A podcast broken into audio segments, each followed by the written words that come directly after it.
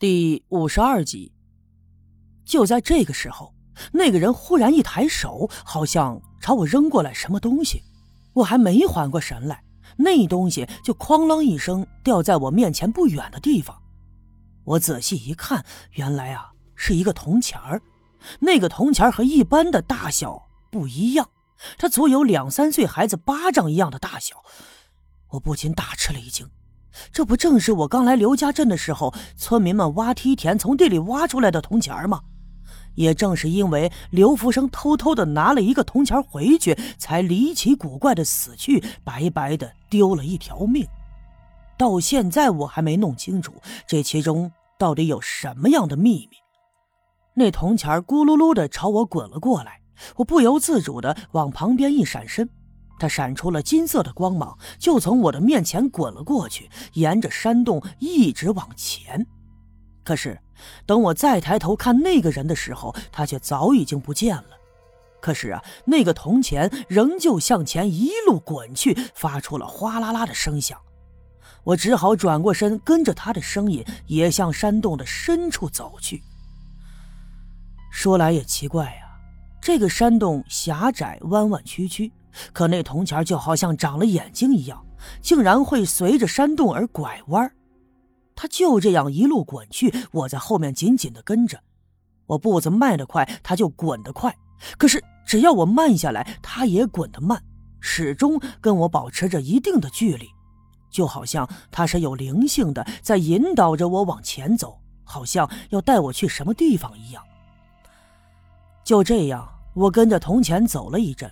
前面隐约的闪出了一阵金光，我心里纳闷难道是要到了出口？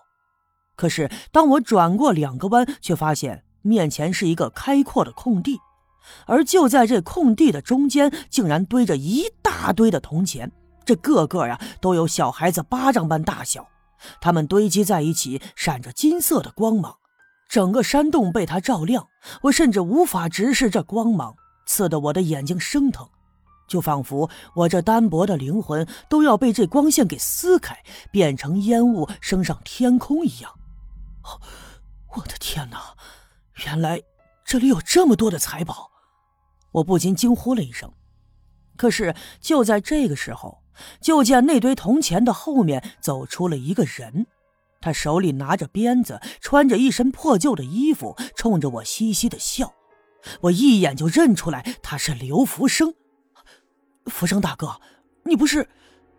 我敢确定刘福生已经死了，不仅仅是我，整个刘家镇的人都看到他烧的焦糊的尸体，可为什么会突然出现在这儿呢？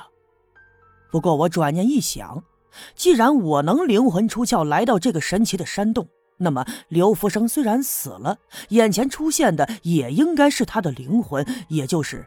他的鬼魂。尽管我确认眼前的刘福生是一只鬼，但却没有丝毫害怕的感觉。毕竟他是我来到刘家镇第一个认识的人，我们的关系呢也算是熟悉。况且他这表情和他生前一模一样，仍旧冲我咧着嘴笑着。我打算走上前跟他好好的说上两句话，仔细的问问到底他是怎么死的。我永远不相信他是被雷给劈死的。我刚往前迈了一步，突然从他身后又闪出了一个人。这个人穿着一身黑色的衣服，脸上也是黑色的。即使是这个山洞的空场被那些铜钱的金光照耀的白白亮亮，可我还是看不清他的模样。他手里拿着一把镐头，高高的举起来，照着刘福生的后脑就打了过去。刘福生根本没有防备，就听得扑通的一声响，镐头结结实实的就打在了他的后脑上。紧接着，刘福生身子一震，扑通一声倒在了地上，腿蹬了两下就没了动静。这可把我吓坏了，我完全想象不到一个已经死了的魂魄，竟然还能被打倒。那么，身后的这个人到底是谁？他为什么要对这个老实巴交的刘福生下这样的死手？那个人打倒刘福生以后，就那么直挺挺的站在那儿，手里头仍旧拎着那把镐头。不一会儿的功夫，他转过身，面对着那些铜钱，突然间张大了嘴。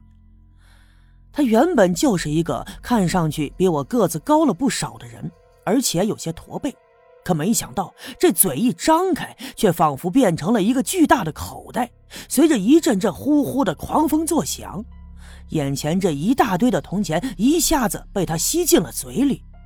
于是这个山洞里金光乱晃，晃得我睁不开眼。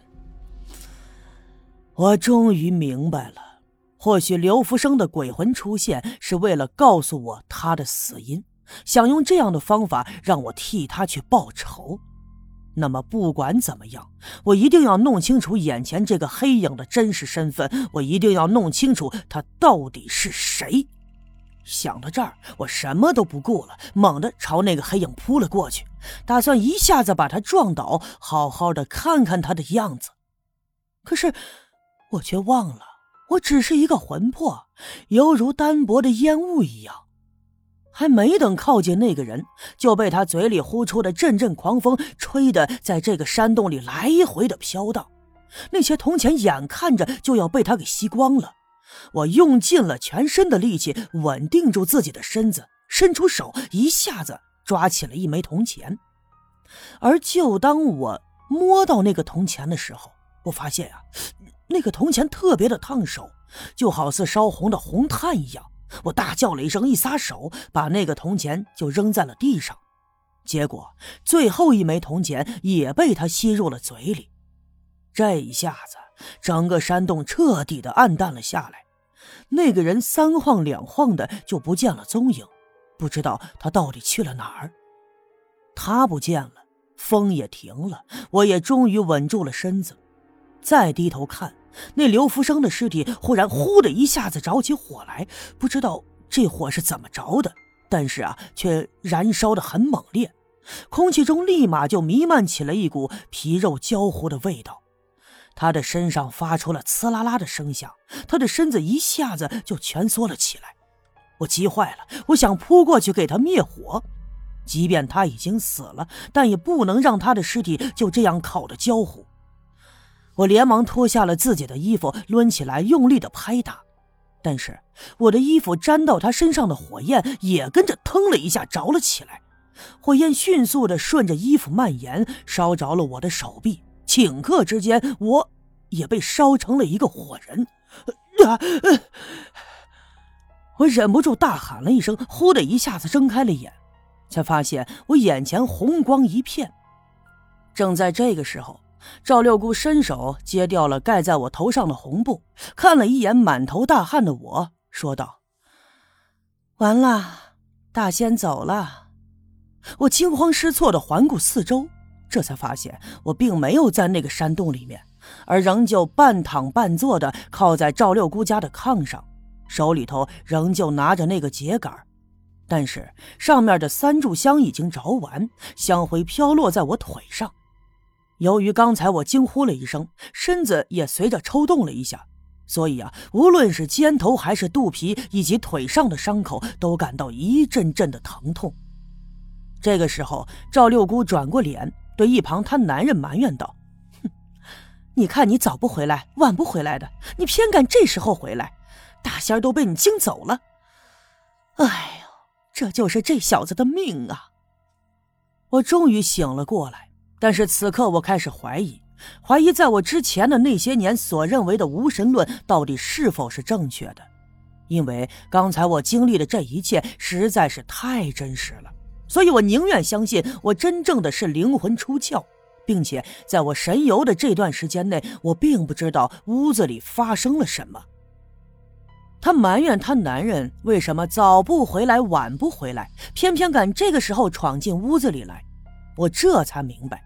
怪不得刚开始他让我坐在炕上给我跳大神做法的时候，就嘱咐他儿子刘老二关紧了院门，并且守住了屋门，不要让人闯进来。这呀，不是担心别人说他在搞封建迷信，而是说这样的法事想必不能被别人冲破。不过看着眼前他男人一脸迷茫的样子，我知道他一定是出去干活了，不知道家里发生了什么事儿。于是他回家的时候，机缘巧合的就冲破了这场法事。